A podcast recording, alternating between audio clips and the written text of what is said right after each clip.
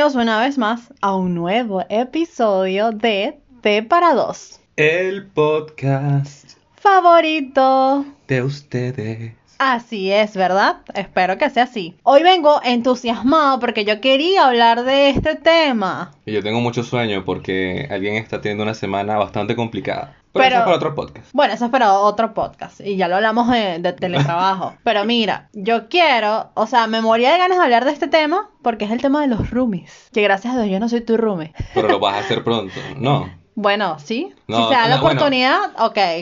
Él Si tiene algo un- que decir. Dale, dilo, dilo. No, no voy a decir nada. O sea, no voy a decir nada malo de tus roomies, las brujitas. Pero, este. eh, o sea, si de por sí peleamos tanto ahora, yo creo que viviendo juntos, pobrecita, Fabiola era que se llamaba ella. Fabiola. Una chica que vivió contigo, la grababas todos los días. O sea, yo ahora ella viene de vez en cuando y me graba. O sea, Nube me graba. O sea, estoy cagando y Nube me graba Pero cagando. la hice famosa, o sea, luego mi familia me preguntaba, ¿y tu amiga Fabiola? Y capaz Fabiola no la conocían tanto, pero desde que yo empecé a subir historias con ella, la conoce, ¿me entiendes? O sea, te estoy dando a conocer a mis seguidores. Ah, bueno, está bien. Entonces agradecer. Publicidad con Publicidad, elegancia. claro, sí. Gracias, gracias, gracias. Ok, ¿cuántos tipos de roomies has tenido? Muchos, pero primero, mira, yo desde niño, igual siempre veía programas de televisión y todo esto, y veía como que, conchale, yo, que yo vivo con mis padres, aquí en Venezuela no, no se me iba a dar la oportunidad de mudarme con amigos ni nada, por eso se mucho en televisión y es como que, coño, yo quiero hacer esa vaina. Yo quiero mudarme con panas, o sea, echar vaina, rumbear, carretear, eh, beber, compartir y tal. Experiencia universitaria y tal. Pero bueno, o sea, no se me dio en Venezuela, se me dio la oportunidad de emigrar y ahí comencé a compartir departamento. ¿Cómo fue contigo? Ok, mira, yo no sé, porque a mí nunca me gustó como compartir espacios.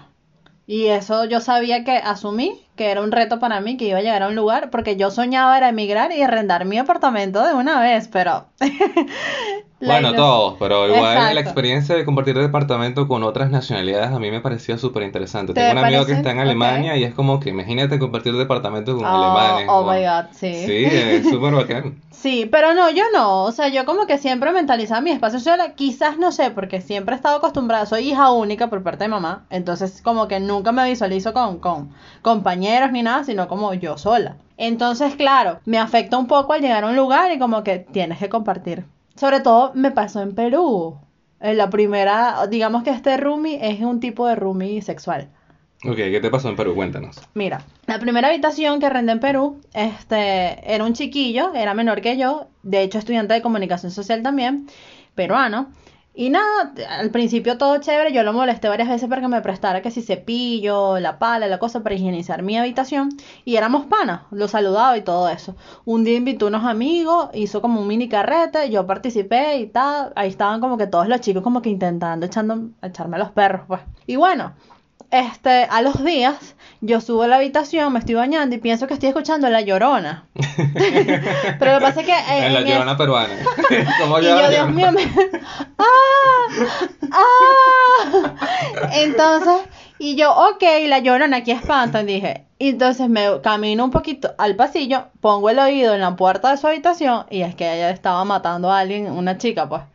Y luego me voy a mi habitación y se escuchaba todo, absolutamente todo, el sonido de, de todo, pues. Eso es lo malo. Eso Y- es lo interesante y lo malo a la vez de compartir departamento porque tú, la persona de la es otra persona totalmente diferente. No es como que viviste con ella toda tu vida, que si, por ejemplo, quienes tenemos hermanos, o sea, sabemos cómo es vivir con, con tus hermanos. Claro. Pero es una persona random que tú conociste o, o a lo mejor has compartido con ella algunas veces, pero después totalmente diferente vivir con ella. Y entonces está ah, en la habitación de al lado haciendo sus Se cositas y es todo, como que sí, mierda. Mierda, sí, esta fue muy fuerte. Y de hecho yo salí histérica para, para, o sea, como me viera la cara como que coño, respeta, pues, si, si la vas, vas a tirar con ella, tira en otro lado. Pero no se acostumbra. Pero yo no te voy a hacer lo pero ya yo, no, yo no iba a hacer lo mismo a él, yo no iba a invitar a un chico y, y ponerme a tirar sabiendo que él va a escuchar, ¿me entiendes? Tener conciencia.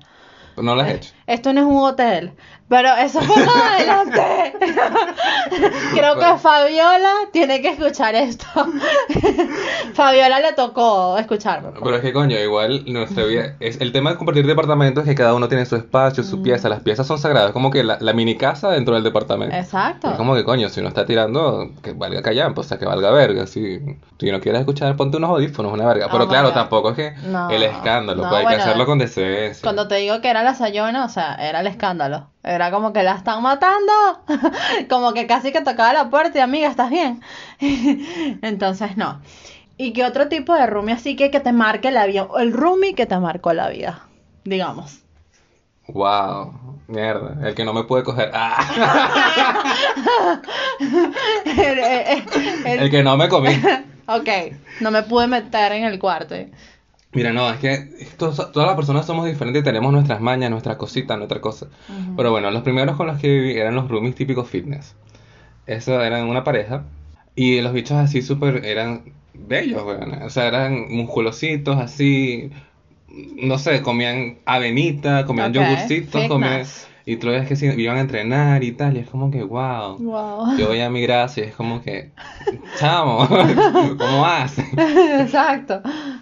O sea, y yo los veía como que cu- cuando eso estaba recién llegado a Chile y es como que yo les preguntaba, oye, yo estoy engordando aquí porque tú sabes, como puras hamburguesas, pura mierda, y denme unos tips para yo rebajar un poquito, o sea, y ellos, bueno, o sea, entrenar tal cosa y tal, y yo, al- igual no, no es una mierda, pero, Ok, pero, bueno. el, esfuerzo, El esfuerzo, la intención el espíritu, estaba. la energía estaba, pero las ganas no, pero la energía sí. Exacto. Ok. Tú, que, que, que- ok, ya nos hablaste del sexual, el roomie sexual, por eso igual todos podemos caer en ese. Bueno, tuve, luego viví en Antofagasta y tuve dos tipos eh, de roomies muy complicados. La primera, la chismosa, la que quería averiguar si yo estaba ahí o no. O sea, estar en la habitación porque mi habitación quedaba cerca de la cocina y era lo último de la casa. Y estuve el busca pleitos, o sea, busco pleitos por donde no había y éramos, era que batíamos los, los sartenes los dos, pues. O sea, él estaba, cada vez que me veía, no sé, yo le despertaba en él una ira, o sea, sin ninguna razón, y nos batíamos sartenes. ¿Cómo ¿Sabes? a hacer tener? ¿Cómo es? O sea, que los dos casualmente. Cacerola, cacerola Exacto, dentro del los dos íbamos a la cocina, yo iba a cocinar, entonces a él también le tocaba cocinar y yo le bato el sartén para que sepa quién está aquí en esta cocina, quién es la que manda y una batida de sartén. Eso me parece muy gracioso. Porque Sí, te imagino sea, literal batiendo el sartén así Claro, la, la maraca, el claro, sartén maraca. Que, ajá, ¿quién manda en esta cocina? ¿Ves? Yo le bato el sartén, ¿viste? Entonces, Toda una niña malcriada ahí batiendo el sartén. entonces, y la chismosa, yo la escuché una vez iba a hablar de mí, entonces como que habló de mí en la cocina y como que, ay, pero ¿quién será ese chico que no sé qué, que mete aquí? No sé qué, qué, qué, qué. Ay, no, pero eso sí. Está Eso es que no respetan la privacidad. Eso es muy importante para compartir departamento, la privacidad. Recordar que la privacidad de cada quien es personal. O sea, si la persona te quiere contar, que te cuente. Pero no es que, ay, ¿a quién metiste anoche en el departamento? Y no sé qué. No, o sea, no verdad. paguen esta mierda para tener su privacidad personal. Exacto. Y el dueño de la casa también era así, él era el, el chismoso también, o el curioso, pero él sí me preguntaba de frente, o sea, ¿quién fue el chico que metiste a esta casa? Porque lo Y co- y Algo que es muy así. importante cuando se comparte departamento, que lo he aprendido, es decirse las cosas a la cara. Más allá de que si, por ejemplo, siempre pasa, a mí me pasa, yo soy el típico que deja los platos sucios ahí unas horitas. O sea, no es que yo cocino y va a quedar un rato. Va- automáticamente, no, no, va a quedar un ratito ahí. Ya. Ya, los que me- las personas que me conocen, que han vivido conmigo, saben que queda un ratito ahí. Pero obviamente me lo dicen, como que Letfi, o sea, cuando vas a lavar los platos, es como que sí, güey. Y los lava de piola, porque yo sé que tengo que lavarlo porque eso nadie me lo va a lavar, eso es mío. Claro. Por eso, o sea, que en temas de limpieza, eso siempre es súper importante. Sí. Y, y se valoriza. Bueno, luego de eso me vine a Santiago y empecé a vivir con la despechada. ¿Cómo así? Una, tuve una roomie despechada. Estaba despechada, estaba enamorada de alguien, a pesar de que tenía novio. Era lo más... eh, O sea, ella lloraba por el ex. No, ella lloraba por otra persona que le gustaba, con la que también salía. Y entonces era complicado porque tenía que escucharlo. O sea, cada vez que yo salía de la O habitación sea, me la era encontraba otra, otra por ahí. llorona, pero esta Me llorona diferente. Exacto, me la encontraba por ahí y me empezaba a hablar, hoy lo vi. y me dijo esto y aquello y aquello. Y yo, ah, sí, qué bueno, ok, muy bien, ajá. Y tú sabes, ese momento como que tú, ok, chao, ya no me cuentas más. Y ella, pero entonces yo no sé qué hacer, ¿qué opinas tú? Y como uno como que, what? Ay, se me había olvidado ella, ya sé de quién me estás hablando. ¿Te acuerdas? sí, sí, sí, la, Sí. cuando llegaste a Santiago, claro que sí, por supuesto me voy a Sí, recordar de ella. sí, sí, sí. Y ella era esa típica fitness también, Ella era también fitness, o sea, era de pero ella no comía. O sea, yo revisé la nevera de esa chama, y esa chama tenía que decir dos, dos granitos de arroz en la nevera, no Sí, sé. sí, no de comía. verdad no tenía nada en la No nevera. comía. Y yo le ofrecía, mira, ¿quieres de esto? Y no, o sea, no fitness por siempre. Y se paraba a las 6 de la mañana, subía este al último piso del Ávila. edificio, al águila y con la cuerda y se iba con su cuerda y yo, esta tipa está loca. Pero se iba a lanzar o qué onda, porque la despechaba con una cuerda. No, era, era, era muy fuerte para mí, era muy fuerte. No, así está. Pero sí, sí, yo recuerdo, la recuerdo. Hasta que viste el último episodio cuando me fui, yo no sabía, tampoco sabía cuál era su orientación sexual claramente, porque empezó a arrojar unas cosas muy homosexuales y yo como que, ok, o sea, le dolió que yo me mudé ahí, le dolió así en el alma como que, y yo, mierda, también estabas enamorado mío. Ay, pero puede pasar, ¿qué pasa? La gente tiene su corazoncito, Pero- su cosa. Bueno, pero tenía que hablar claro. Mira, chama, pasó esto. Vamos a tirar. No. Ay, no, no me presto. Ay, ay, no, no. Bueno, esa también está. He vivido con los amos de casa, las amas de casa. Esas son personas súper aseadas y dan mucho miedo su nivel de aseo. Sí. O sea, porque está bien ahí. Yo igual me considero que soy medio desordenado, pero soy aseado. Ok. Eh, pero eso era de que no, que no. Si cocinas, que quede la cocina brillante otra vez. Y es como que. Pero ya va. y es como que. Y el baño, si el baño tiene que estar impecable, porque Oh no sé qué. Igual yo tengo mis mañas para el baño y para otras cosas. Yo tengo mi, mi stock. Sí. Tengo mi, mi stock, mis Tu- cositas ahí. tu- Como que. Tu mm. cosita de viejo ahí, tú Sí, yo las sabes. tengo, pero he vivido con personas que son como 10 veces peor que yo. O sea, y eso, o sea. Sí, bueno, yo también viví con... ¿Tú eres de eso? La O sea, tú cuando madre. Ah, entraste a bueno, limpieza sí. fue como que. ¡Leslie, tienes un no hay- Bueno, porque es que no hay las cosas y que hay que tener un orden, tú sabes. Una estructura visual de tu espacio que, oye, o sea, dame orden. Pero yo entiendo mi No. espacio. Bueno, tú lo entiendes, pero los demás no. Tú cuando Bueno, te van a visitar. La privacidad, ¿de qué estamos hablando? Pero no, o sea, viví con alguien que era excesivamente amante de la limpieza, pues, o sea, era en exceso, era de que, de hecho, una vez me llegó a batir las pantuflas, porque se supone que yo recogía pelitos en las pantuflas y le molestaban que las pantuflas, mis, mis pantuflas recogieran pelitos. Y las Pero a ti te batuqueaba. baten todo, ¿qué host- qué es Bueno, esto? si esto es una batidera de cosas. Te baten los sartenes, te y baten las las pantuflas. pantuflas. Y yo dije, ¿qué es esto? Me estás batiendo la, la, la pantufla. y entonces, no, que tiene pelitos por debajo y los acumulas y la cosa. Era así como que las bacterias, ve las bacterias donde tú no las ves. Uno, ¿Quién ve bacterias? Bueno, la, Ah, o gente sea- con microscopio. bueno, ella tenía un microscopio en los ojos y eso era llegar del trabajo y pasar cloro, toda vaina, era también como un, un nivel, pues hay niveles de limpieza, pero llegar a ese nivel es muy extremo. Yo por lo menos limpio dos veces a la semana y ya está bien, ya con eso me conformo. No, oye, igual sí limpio de vez en cuando. O sea, la cocina siempre la mantengo ordenadita, si cocino, ahí voy.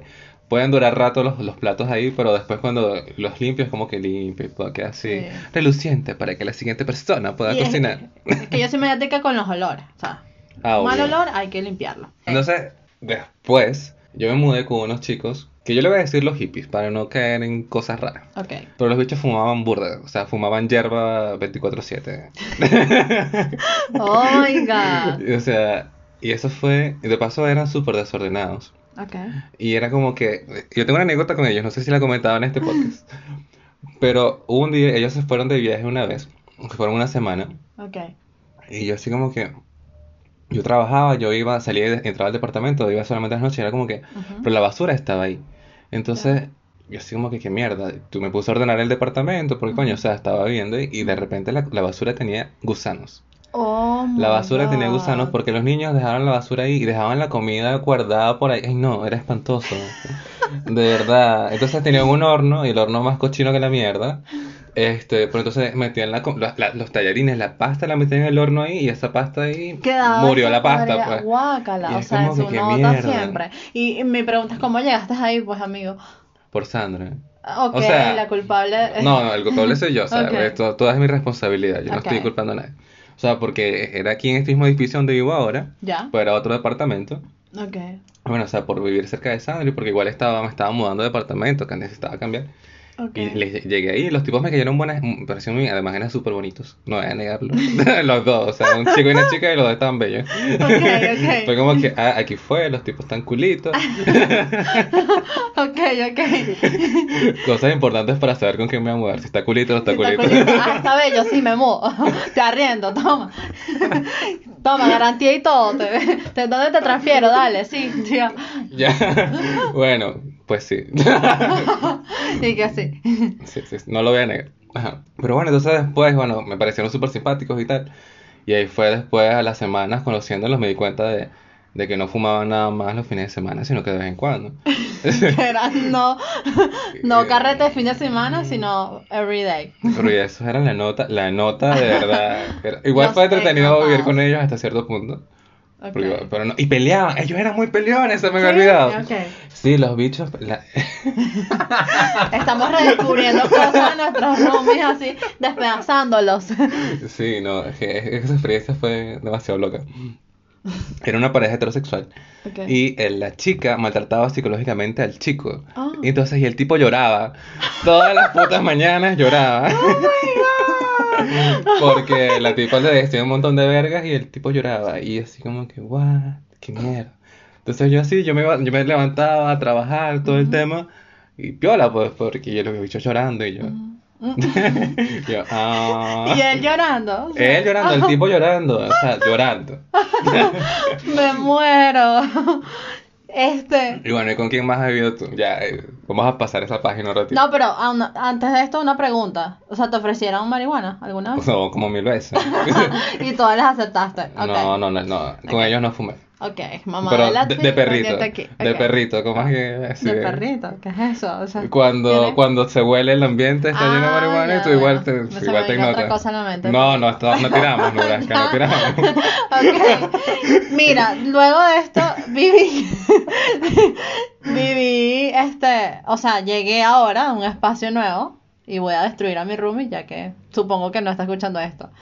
Voy yo a ver el espacio que me ofrecen y cuando veo, lo primero que me encuentro son unas cartas del tarot. Pero, pero lo gracioso, perdón que te interrumpa, Nebraska. Ok. Es que yo las conocí y la chica se me, bueno, la señora se me presenta como psicoterapeuta tarotista.